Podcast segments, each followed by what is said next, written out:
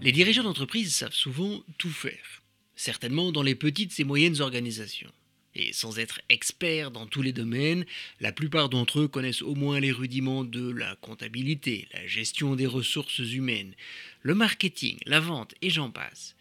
Mais il y a un domaine qui leur échappe encore aujourd'hui, à savoir la sécurité informatique, y compris la protection des données de leur entreprise. On regroupe souvent ces notions sous le terme de cybersécurité. Et ce n'est pas qu'ils ne savent pas ce que c'est. Je veux dire, la presse leur rappelle régulièrement qu'un de leurs concurrents a été victime d'une cyberattaque. Ce n'est pas non plus parce qu'ils ne veulent pas en entendre parler. C'est même souvent, et les études le montrent, une de leurs principales inquiétudes quant à l'impact sur leur business. Mais alors, pourquoi est-ce qu'ils ne s'intéressent pas plus à la protection de leur entreprise contre les cybercriminels? Eh bien, les réponses que j'entends lorsque je leur pose la question sont souvent les suivantes. Mon service informatique s'en occupe, c'est trop compliqué pour moi. Ou alors, ça coûte trop cher, j'ai vraiment d'autres priorités.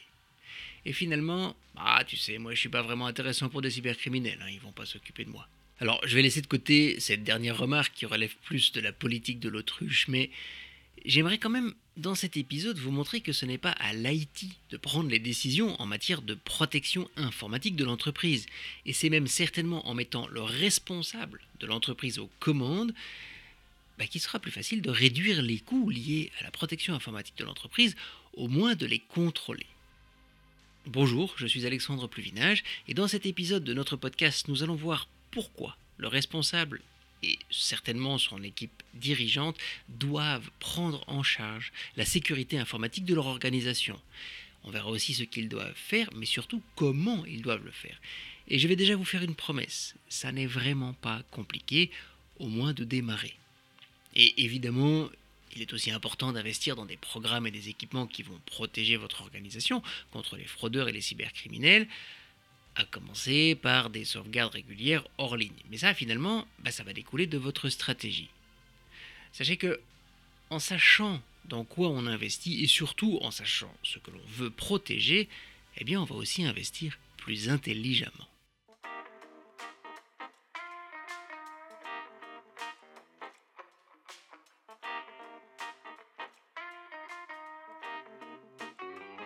Vous êtes peut-être une exception, mais dans beaucoup d'organisations professionnelles aujourd'hui, et je sais, je l'ai déjà mentionné en introduction, l'équipe dirigeante n'est pas responsable de sa propre sécurité informatique.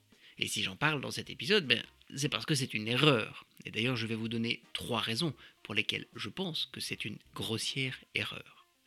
La première, parce que c'est la stratégie informatique de l'entreprise et que cette stratégie est devenue un élément stratégique, logique, de votre business. Je m'explique, une cyberattaque aujourd'hui ne va plus simplement rendre un ordinateur temporairement inutilisable ou vous faire perdre un document Office.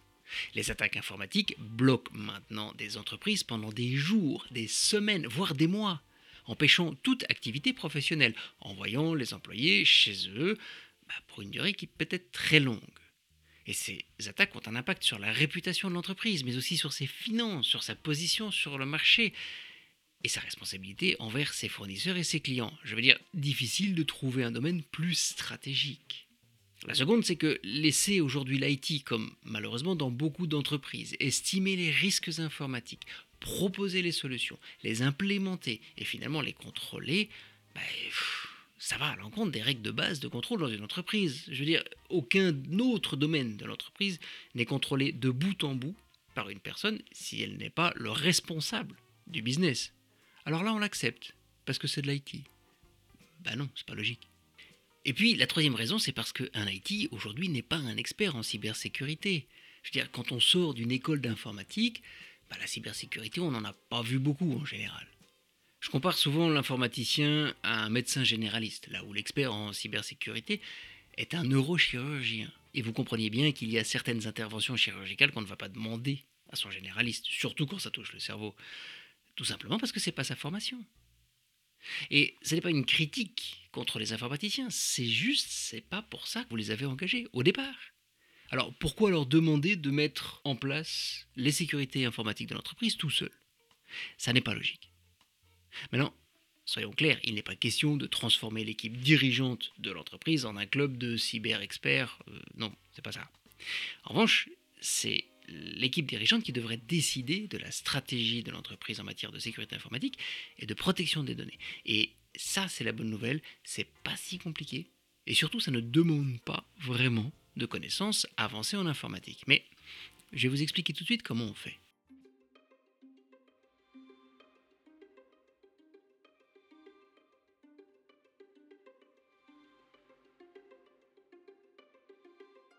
Créer sa stratégie cybersécurité, finalement, revient à effectuer une analyse de risque sur son système informatique. En d'autres termes, cela revient à se poser une seule question. Où est-ce que ça va me faire mal? Je m'explique. Je vais même prendre deux exemples pour ça. Pour une entreprise comme Amazon, la réponse à la question est simple. Leur site internet ne peut pas être inaccessible pendant une heure, ou alors ils perdent des sommes d'argent considérables. Oui, je sais, c'est un peu simplifié, mais c'est quand même la réalité. Voyons même un deuxième exemple. Le plus gros producteur de frites en Belgique ne veut pas que sa chaîne de production, qui est dirigée par un ordinateur aujourd'hui, tombe en panne. Si les emails n'arrivent plus, si son site internet est inaccessible pendant quelques jours, bah il va certainement survivre. Mais une semaine d'arrêt de la chaîne de production dans l'agroalimentaire, vous imaginez les conséquences sur les matières premières, les livraisons clients, etc. Donc cet ordinateur qui est à la tête de la chaîne de production, eh bien il faut le protéger avant tout. Par exemple, en l'isolant du reste du réseau informatique. Et c'est pas plus compliqué que ça. C'est la première question que vous allez vous poser. Où est-ce que ça va me faire mal? Et j'ai envie de dire, maintenant, c'est à vous d'y répondre. Bah, finalement, je vous propose de prendre une feuille de papier, de la diviser en trois colonnes. Alors, si vous êtes en voiture, essayez de visualiser votre tableau tout en gardant votre attention sur la route. Et puis dans la première colonne, eh bien, vous allez lister les risques. Perte de données clients, vol de secrets industriels, site internet inaccessible, ordinateur de production infecté, etc., etc. Vous connaissez votre business certainement beaucoup mieux que moi et vous savez quels éléments liés à l'informatique bah, lui permettent de fonctionner. On appelle ça protéger les joyaux de la couronne, en fait la partie de votre réseau informatique sans laquelle votre entreprise ne peut plus fonctionner. Et vous pouvez faire cet exercice avec les membres du comité de direction de l'entreprise. C'est même plutôt intéressant d'impliquer tout le monde. Maintenant passons à la seconde colonne, la deuxième dans laquelle vous allez catégoriser le niveau de chacun des risques. Donc face à chaque risque, dans la première colonne, vous allez décider s'ils sont importants, moyens ou faibles en fonction de leur impact sur votre activité professionnelle. Cela va vous permettre de savoir quels sont les risques que vous voulez éviter et donc ceux sur lesquels vous allez peut-être vouloir investir en premier. Plutôt facile. Et puis dans la troisième colonne, alors là c'est un petit peu plus compliqué, d'ailleurs je vous recommande fortement de faire appel alors, soit à votre informaticien, soit, comme je le disais tout à l'heure, à un expert en cybersécurité, pour vous aider à comprendre les protections que vous allez mettre en place. Parce que dans cette colonne, vous écrivez pour chaque risque eh bien, les protections qui vont vous permettre de protéger votre entreprise contre ce risque. Un nouveau firewall pour isoler la machine du reste du réseau informatique, celle qui est vraiment importante. Une formation en cybersécurité pour les employés, car on sait que 90% ou 90% des attaques passent par eux. Des systèmes contre les attaques sur votre site internet, par exemple. Des sauvegardes de données déconnectées pour éviter qu'un rançongiciel ou cryptoware eh bien, ne les rendre inaccessibles, etc., etc. Et en fait, j'ai envie de dire, voilà, vous avez créé votre première stratégie cybersécurité. Vous avez, un, listé les risques, ceux qui vont, s'ils touchent votre réseau informatique, eh bien, affecter votre business. Vous avez catégorisé l'importance de ces risques et vous avez déjà une première liste d'actions à prendre, de protections à mettre en place pour vous en protéger. Alors je sais, cette technique est un petit peu simpliste, et dans une entreprise dont l'activité professionnelle repose uniquement sur son infrastructure informatique, eh bien, il faudra faire plus que ça. Mais cette technique a au moins le mérite d'être simple et de permettre à l'équipe dirigeante de reprendre en main la stratégie cybersécurité de son business et finalement d'investir intelligemment et surtout de manière raisonnée. Et là, on touche justement au budget, parce que si je sais ce que je veux protéger par rapport au budget que je souhaite mettre sur la table, eh bien je sais où affecter l'argent. Et sachez que quoi que l'on vous promette, vous ne serez de toute façon jamais protégé à 100%. Ça, n'existe pas.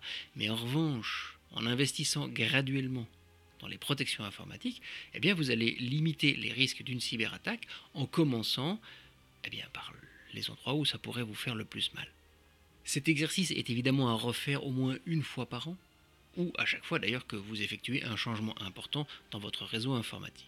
Et je l'ai déjà dit, n'hésitez vraiment pas à faire appel à une personne experte dans le domaine en cybersécurité. Elle vous aidera à déterminer vos risques, à vous proposer des solutions et peut-être même à les tester.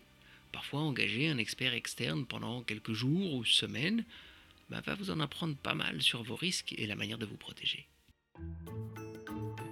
Vous savez maintenant comment commencer à mettre en place votre stratégie cybersécurité. Ça n'est pas compliqué.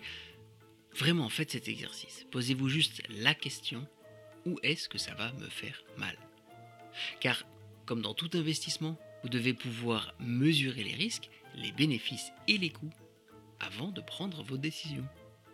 J'espère que ces conseils vous ont été utiles et si c'est le cas, eh bien, n'hésitez pas à partager cet épisode. Cela peut aider d'autres entreprises à faire face à une cybermenace et puis finalement ça nous aide nous aussi à promouvoir notre travail.